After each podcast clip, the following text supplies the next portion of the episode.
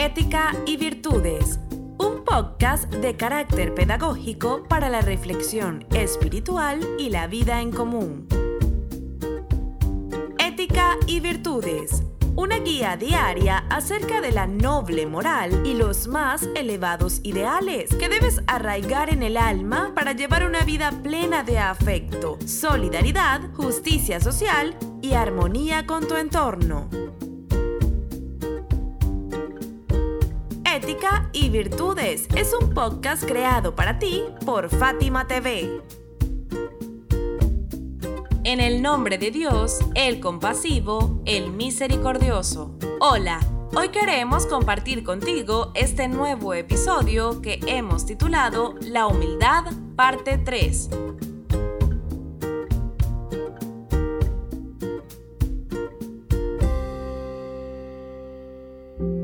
Probar la penuria del hambre y la sed a través del ayuno es un acto de profunda humildad, porque significa igualarse al pobre y sentir verdadera compasión y misericordia por él. El imán Sadik, la paz sea con él, dijo, Busqué la superioridad y la grandeza y las encontré en la humildad. Busqué la humildad y la encontré en el ayuno.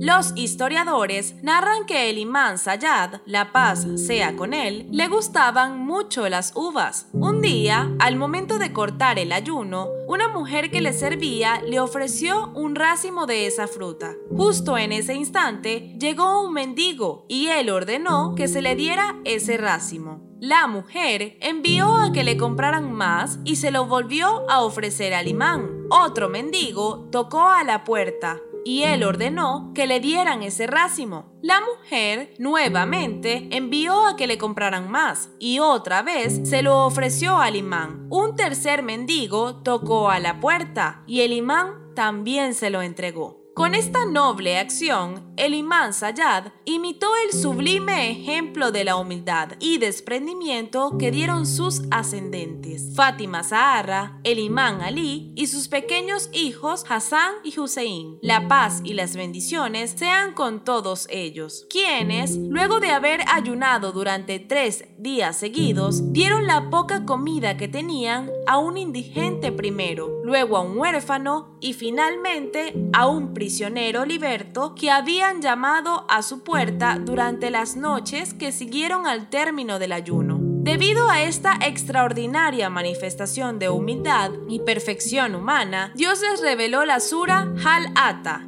número 76, quedando así registrado e inmortalizado este magnífico hecho. El ayuno tiene efecto en el cuerpo y el alma de las personas. Quizás por ello, el imán Hassan, la paz sea con él, fue único en su tiempo en cuanto a la humildad y el amor hacia los más pobres. Esa experiencia divina de la que fue testigo cuando niño, sin duda cinceló en su corazón un profundo amor por los más necesitados y jamás dio cabida en su alma a la soberbia y el egoísmo. Esto puede constatarse en varias narraciones. Una vez, al pasar junto a un grupo de indigentes, estos los invitaron a compartir unos trozos de pan que habían dispuesto en el suelo. El imán aceptó su invitación y dijo, por cierto, que Dios no ama a los soberbios. Cuando acabó de comer, les pidió que aceptaran ser sus invitados. El imán los alimentó, les dio ropa y los colmó de su afabilidad y generosidad. En otra oportunidad, tuvo el mismo gesto de humildad con unos niños que lo invitaron a compartir su comida. Él aceptó y luego los llevó a su casa para cubrirlos con su bondad y magnanimidad, dijo el imán. Ellos tienen más distinción, puesto que no tenían más que aquello con lo que me convidaron, en tanto que nosotros podemos encontrar más de aquello con lo que les alimentamos. Mediante la humildad encontramos la sabiduría, en cambio, el insoportable peso de la arrogancia, el egoísmo, el orgullo y la vanidad nos alejan de la perfección humana y de Dios clemente y misericordioso. Hemos llegado al final de este episodio. Nos despedimos de ti con profundo afecto y respeto, seguros de que cada día compartirás con nosotros estas enseñanzas que abrirán tu corazón y tu pensamiento. Hasta mañana.